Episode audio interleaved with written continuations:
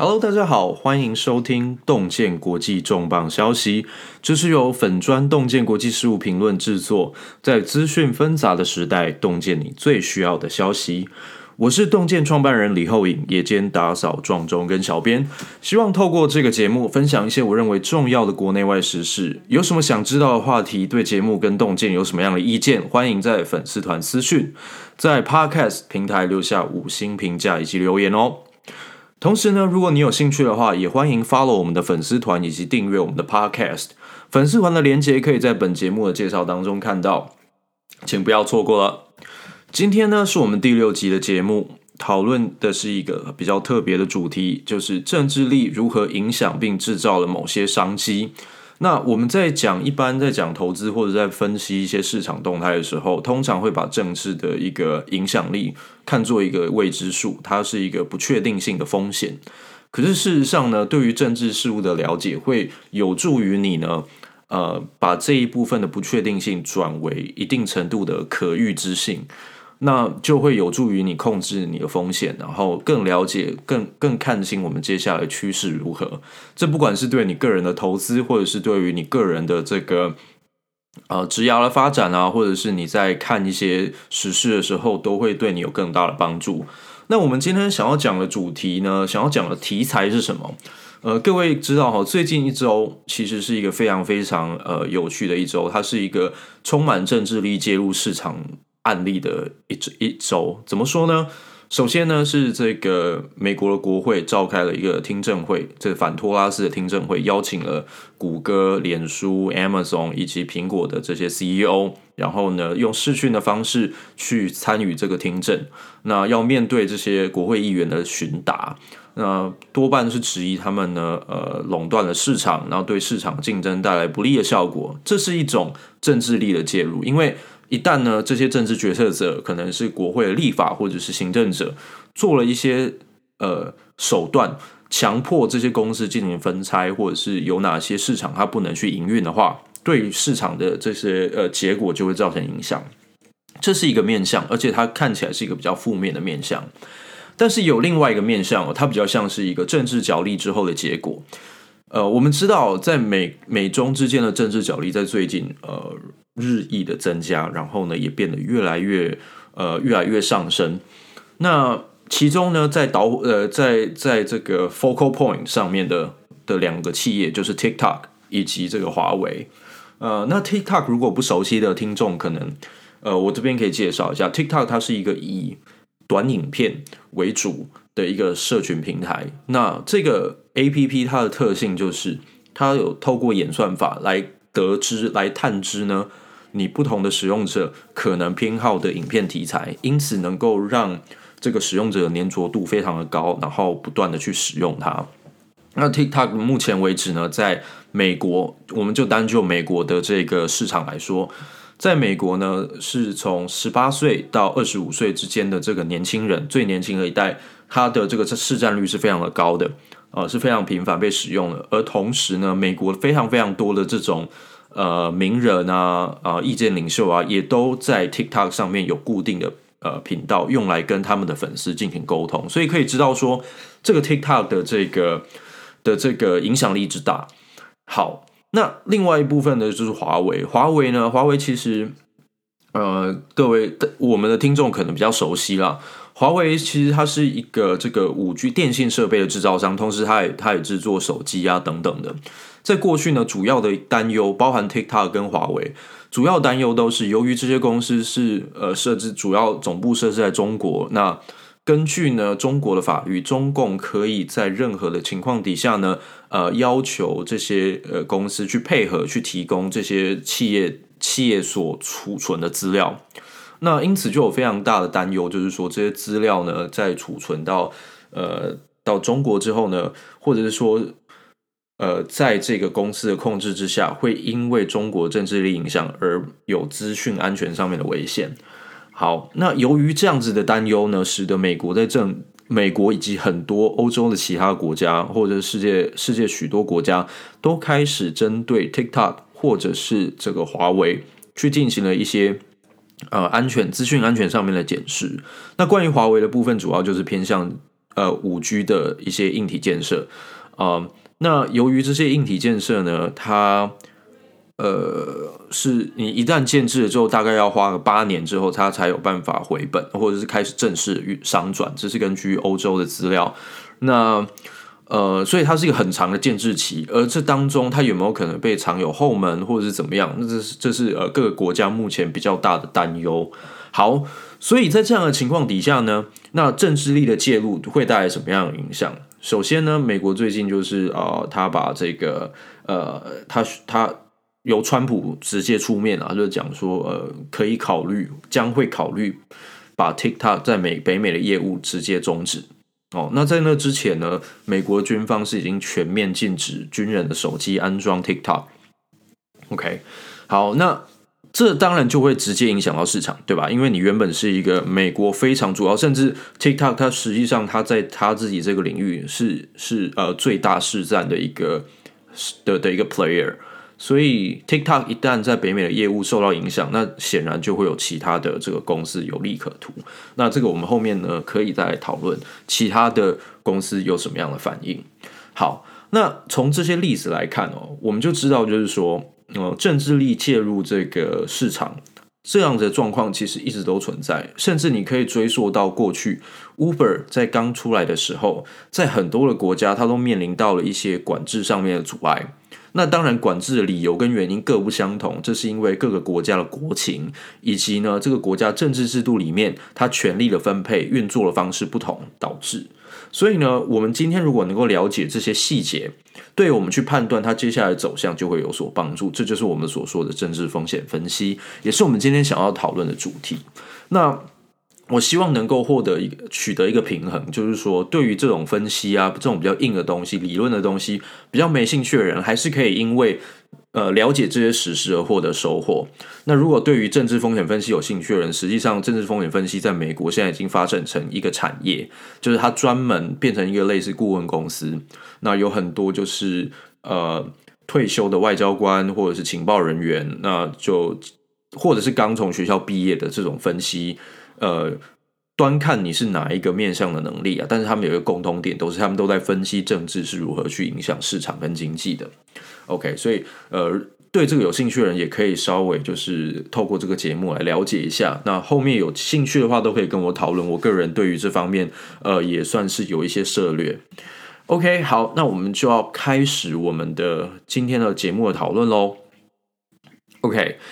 好，首先呢，我们先聊一下，最近最近发生的事情，就是脸书在这个七月二十九号的国会听证会上面，它其实表现的应该是四位这个呃 CEO 当中表现的最好的。呃，脸书一向是一个在非常正重视政治公关的一个公司，怎么说呢？祖克伯，祖克伯就是呃这个脸书的 CEO。他在政治公关上面的准备，你可以在听证会当中去听出来。首先，祖克伯他在他的开场白当中，他把脸书的成功以及科技业、美国科技业的发展描述为是美国的成功故事。换句话说，今天你在讲说啊，这些科技公司，呃，就是规模太庞大，他是托拉斯。事实上，他跟你讲说，我们今天之所以会这么样的成功，是因为这就代表了美国。美是一个符合美国精神的一个故事，他试图把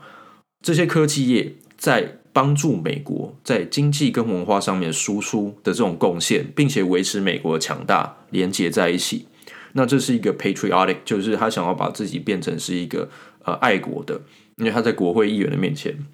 我们公司是一个爱国的，然后呢，对国家带来正面的，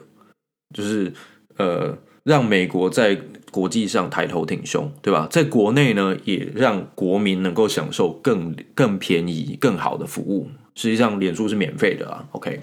好，那从这个角度来看，怎么样去看他的政治公关分析呢？呃，政政治公关的形象呢？你只要再看另外一面就好了。另外一面是这样子。脸书在几年前，曾经试图去进入中国市场的时候，他所强调的形象其实是他对中国的个人，他个人对中国文化的兴趣，对中国的友善。他甚至呢，也让也有就透过视讯的方式啊，在呃用中文跟这个华人拜年。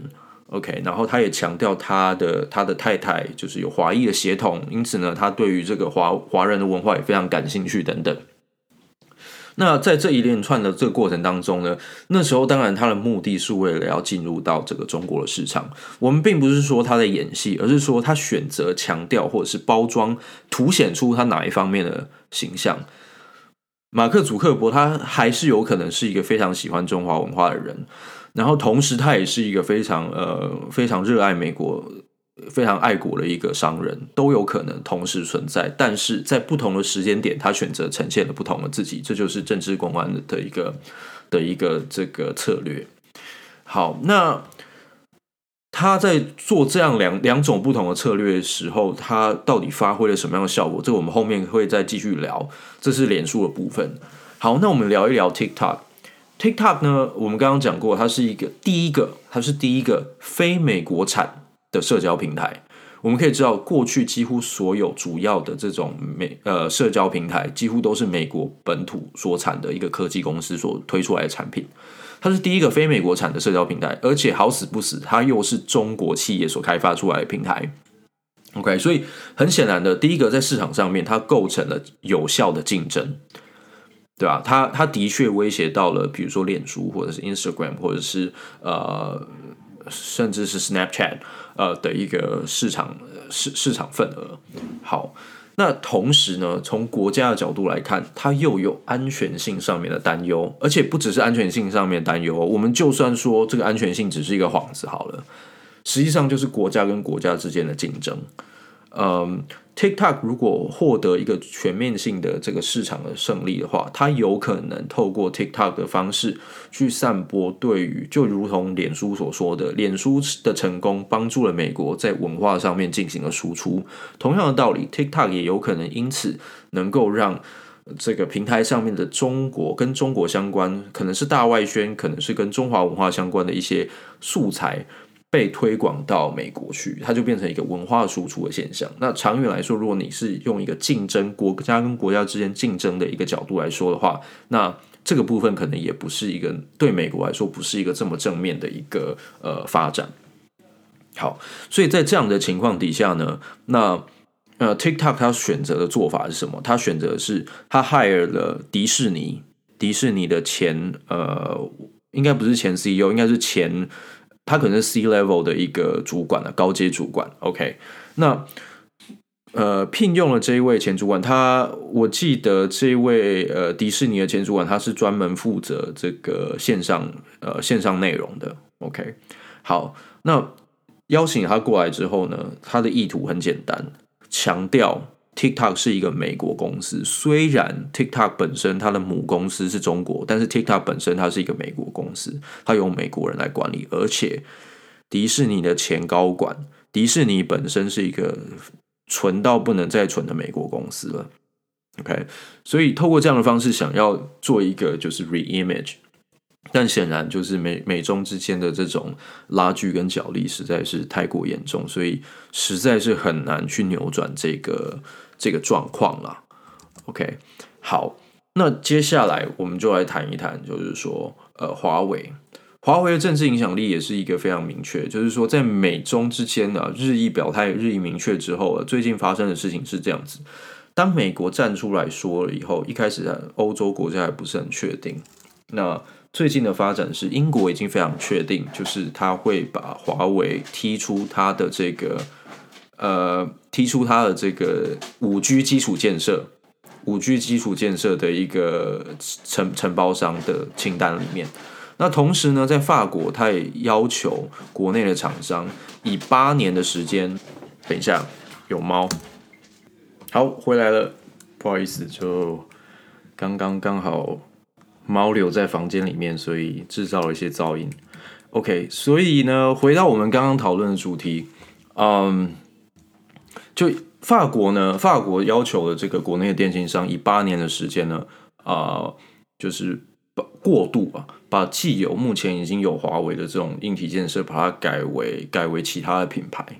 OK，所以嗯，这个发展呢也是非常值得关注的。好，那我们接下来要怎么样去判断说，这样子目前看到我们确定有政治力的介入，我们也确定市场有可能，哇，可能不是确定啊，但是市场目前看起来是会因此出现转变。但是我们要怎么样再更具体的去了解它接下来的走向呢？呃，我这边提出三个面向供大家参考，然后顺便直接用这些例子，然后我们去聊一聊，说我们怎么样看这些事情。首先哦，第一个面向是我们在看这种事情的时候，我们要看说到底谁是权力拥有者，而他的态度是什么。脸书的政治公关，我们刚刚提到，他对中国友善的形象转变到对美国爱国者的这种态度，他针对的都是真正手握决定权的人，比如说是对中共。比如说是对美国国会跟总统，对吧？他讲的那些话，其实呃，像跟中国拜年，虽然说是为了整体，不过真正看到这个东西的是中共哦。他也的确呃造访北京啊等等的。好，那听证会上面他的表态，以及呢，他实际上脸书，各位可能呃，各位可能有些朋友知道，就是呃。Palantir 这是一个就是帮助川普选赢总统大选的一个大数据运算公司，他的老板呢，Peter Thiel 其实是脸书的股东之一，也是脸书非常早期一个资助者，所以在这一轮的关系上面，跟共和党的关系上面，其实呃脸脸书是非常不缺的，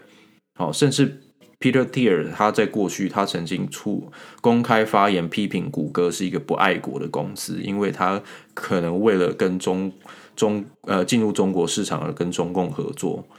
但是这个批评当然从来没有提到脸书过去曾经跟曾经试图进入中国这个尝试啦，所以这就非常的明显了。所以呃，针对权力拥有者去做一个呃政治公关，那。我们来看一下这些权力拥有者他的态度会是什么。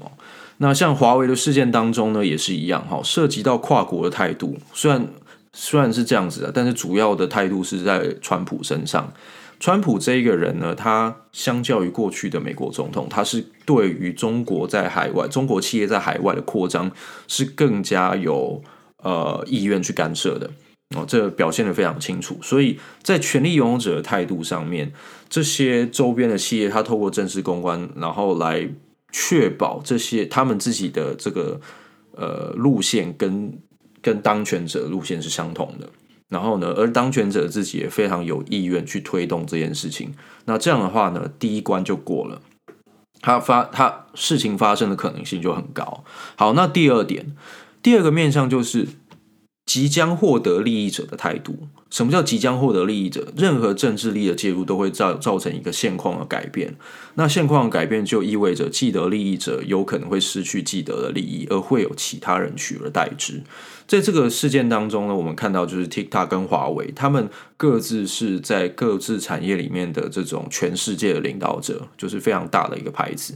那面临了这个政治力的介入之后呢，他们有可能会失去他们既有的这个利益。那问题就在，就问题就来了。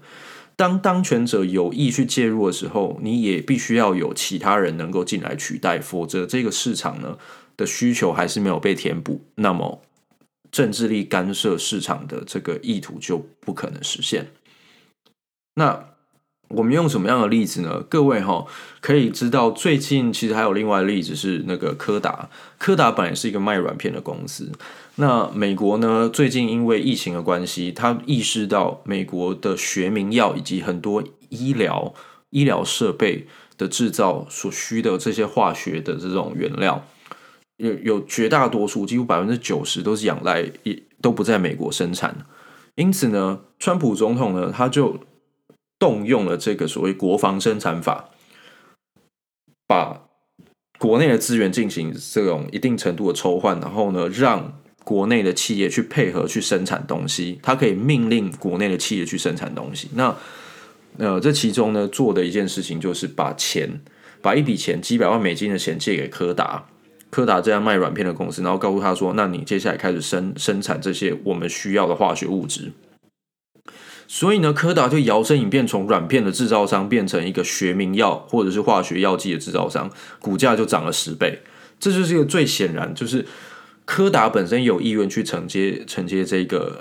这个政治力造成的市场改变。那另外一个例子是 Nokia、脸书跟微软。Nokia 最近呢，呃，各位知道，就是华为一旦就是离开了这个某一个市场之后，那最大在五 G 设备制造上面的最大既得利益者就是 Nokia 跟 Ericsson。好，这两家都是欧洲的公司，但是呢，为什么我单独挑 Nokia 出来讲？原因是因为 Nokia 最近在美国华府啊决策圈人士的重要期刊 CQ 啊、不是 GQ 啊，CQ CQ 是 Congressional Quarterly，在这个。国会国会季刊里面打广告，那展现出承接华为退出市场后空窗的这种意志力。那这种表态很明确之后呢，你就会知道有有人有玩家愿意进场，所以这个政治力，我们一旦介入之后，华为一走，马上就会有人承接进来，于是这个市场的平衡呢会继续被维持住，只是呢换了一个玩家而已。好，那脸书也很有趣。脸书做了什么事情？因为 TikTok 一直被针对，脸书呢就推出了一个跟 TikTok 非常类似的一个产品，叫 Reels。那不只是这样，我们刚刚听，我们刚刚知道，脸书在过去几年已经把自己形塑成一个美国的爱国企业。所以呢，在这样的情况底下，他要推出一个类似 TikTok 的产品，同时他也砸了大钱去挖角 TikTok 上面的这种内容制造者，要他们跳槽到这个 Reels 上来，然后不要在 TikTok 上面去发表内容，或者是呢，内容都优先发在这个 Reels 上面，然后之后过一段时间之后才发到 TikTok。好，所以 Nokia 动作也呃，不，对不起，脸书的动作也非常的快。呃，也展现出了承接这个市场的这个意志力。那再来，微软呢？微软就更厉害了。微软它就干脆直接跟这个 TikTok 谈起并购案，要把 TikTok 在北美的业务直接买下来。好，那微软它有什么样的优势？因为微软它它的这个云端呃云端服务 Azure 才拿下了十年的这个美国的美国的云云端的政府采购案。就是美国政府会使用使用这个微软的这个这个云端设备啊，以及云端服务来来提供作为美国政府之用。所以换句话说，从资讯安全的角度来说，微软的 Azure 以及微软这家公司的信誉，在美国政府前的信誉是绝对是没有问题的。而同时，微软它也欠缺这个好的社交软体的产品。所以这是突然变成有一种一拍即合啦。那最近的这个最近的这个发展就更好玩了。微软跟 TikTok 原本传出来的消息，在昨天哦，传出来的消息是已经几乎要达到一个谈好一个条件，要购买，已经要达成了。后来呢，临时插出一个程咬金，就是川普。川普他突然就是再再次强调，他会关闭 TikTok 在北美的业务，并且呢。对于微软跟 TikTok 的并购案，并不那么样的支持。好，这个带来什么样的效果？后来的结果，目前最新的消息是，这个谈判已经暂时终止了，要看美国美国政府的态度为何。那就来了，各位想想看，这样子的状况对于微软跟 TikTok 哪一方会比较有利呢？当然是微软，因为 TikTok。本身面临着更多的政治的风险，而微软则是一个被美国政府非常信任的一个公司，所以呢，在谈判的价格上很有可能因此会让微软取得优势。这是不是又是一个赤裸裸的政治政政治力介入呢？这当然是了。好哦，好，那这些有趣的这些东西目目的只是要告诉各位，就是说，好，各个玩家都必须要有意去参与，才有可能让政治力有介入的空间。否则的话呢，市场的力量它还是会继续依照市场的这种竞争来走。好，最后最后我们再提一个，就是利害关系的总体检。呃，我们自己在判断一个趋势或者是在判断一个标的的时候呢，其实很重要是说，好，那最后一加一减下来，对于这家企业，对于这个玩家来说，到底是好是坏？因为呢，你是参与任何一个案子，它都是有机会成本的。有得就有失，失就是得的机会成本。好，那最后你参与了以后，你如果损失的大于得到的，那其实是不划算的。其中一个例子是这样子，呃，Nokia 跟 Ericsson 哦，实际上虽然他们本身是一个欧洲制造、欧欧洲的公司，可是他们有非常多工厂在中国大陆，所以他们的设备坦白讲也是中国制造的。那中国有可能做出一个决定，就是说，如果欧洲对于华为的禁令做得非常绝的话，中国有可能考虑对于 Nokia 跟 Ericsson 所出口的这个设备下禁止出口令。换句话说，你有产品你也卖不出中国。好，那这个当然还是这是对中国来说也是一个七伤拳。为什么？因为你因为 Nokia 跟 Ericsson 他们在这边当地的工厂也制造了非常多的就业机会。那它有完善了一个产业链，促成了一个五 G 生产的这种硬体硬体生产的一个产业规模。所以如果说禁止出口，那有没有可能 Nokia 跟 Ericsson 干脆就直接在其他国家设厂，然后继续做这个生意呢？毕竟有政治力保护的一个市场，它的商机是无限庞大的。它不可能为了中国的几个工厂，然后就说好吧，那我就我就不做了。这个是很难的。所以，呃，事情之后会怎么样的发展？中国到底有没有那样子强的意愿去贯彻这个政治力的介入？那这又是另外一个我们必须要。呃，必须要追踪的。不过整体而言，目前看起来就是中国应该不太可能使用这样的手段。不过这就是一个需要去考虑的风险跟这个利弊得失。OK，好啦，那我们讲了这么多，讲到后来，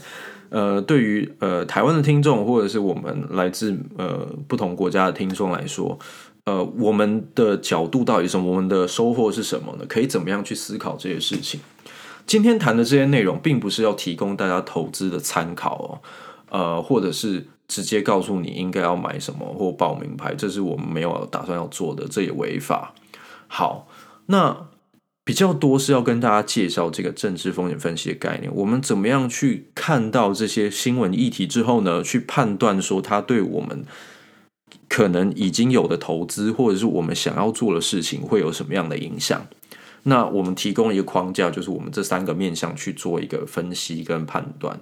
所以接下来呢，我在洞见的粉丝团，我会分享更多相关的一些新闻资讯。那大家在看的时候呢，也许就可以用这样的框架去思考，那看看说有没有办法看出什么端倪出来。好，那呃，洞见呢，作为一个粉丝团，我们最近分享的内容呢。呃，有很多都是政治的，但是有非常多是跟经济、总体经济或者是跟某一些重要的一些产业资讯有关系，所以呃，欢迎大家持续的 follow，然后提出一些问题。那今天呢，我只希望透过这样的话题，把我们的看事情的角度给丢出来，然后跟大家分享。最后呢，我想要跟大家呃讲一下，这是我们第一次的工商服务时间哦，就是很高兴我们终于有了一些工商服务的合作。呃，洞见呢，目前是要跟风传媒合作。呃，每个月呢，你只要付费订阅哦，三百三十三块台币，或者是一年呢，呃，总共年缴是三九八八台币，你就可以无限畅读风传媒呃的文章，《华尔街日报》包含中英文版的文章，以及新新闻的文章精选。那我个人本身呢，在这个谈这个合作案之前，我本身就是一个就是风传媒付费的这个订户啊，因为呃新新闻本身的文章也非常好。那华尔街日报中英文版，我本身自己在美国有另外自己的订阅，呃，本身就是华尔街日报重度读者。那风传媒呢，本身它是非常非常好的一个，就是怎么讲呢，资讯的集合者。就我们把不同的好的内容集合起来，然后呈现出来给大家。这个跟洞见的立场还有价值理念是相同的。为什么呢？我们说在资讯纷杂的时代，要提供你最需要的消息。嗯，就是因为我们现在有太多太多的资讯了。那我们要用什么样的框架？就像我们今天介绍这些框架去看这些资讯。那一样的资讯量，或者说你可以用更少的资讯量，就判读到你需要知道的趋势。那就可以帮你省下非常多的时间，所以呢，选择好的资讯来源，选择好的媒体，呃，对于现代人来说，我觉得都是一个非常重要的事情啦。所以在这边推荐给大家，特别是付费的服务，我我个人其实这几年非常喜欢付费的媒体资讯，原因是因为它比较少会受到这种广告的影响，然后呢，呃，也能够把更多的精力专注在内容上面。呃，所以这是我这是我个人的推荐。那如果呢，你愿意有兴趣的话，可以参考一下我们今天 podcast 的这个介绍里面也会有这个订阅的连接，只要你透过这个订阅连接订阅呢，你就可以同时也支持到洞见哦。所以呢，呃，非常谢谢大家从呃从过去到现在的支持。那如果你愿意参考这样子的一个服务的话呢，也可以去看一看。OK，好喽，那今天的节目就到这边。如果你对于节目的内容有任何的问题，或是对洞见本身或对我本人有什么样的问题，都欢迎私讯给我。那我也乐意在私下跟你们讨论。最后最重要，当然还是希望你们能够给我们的 Podcast 五星的评价，然后呢，也发了我们的洞洞见的粉丝团。你们的支持会是对我个人来说最大的鼓励。好，谢谢各位喽，拜拜。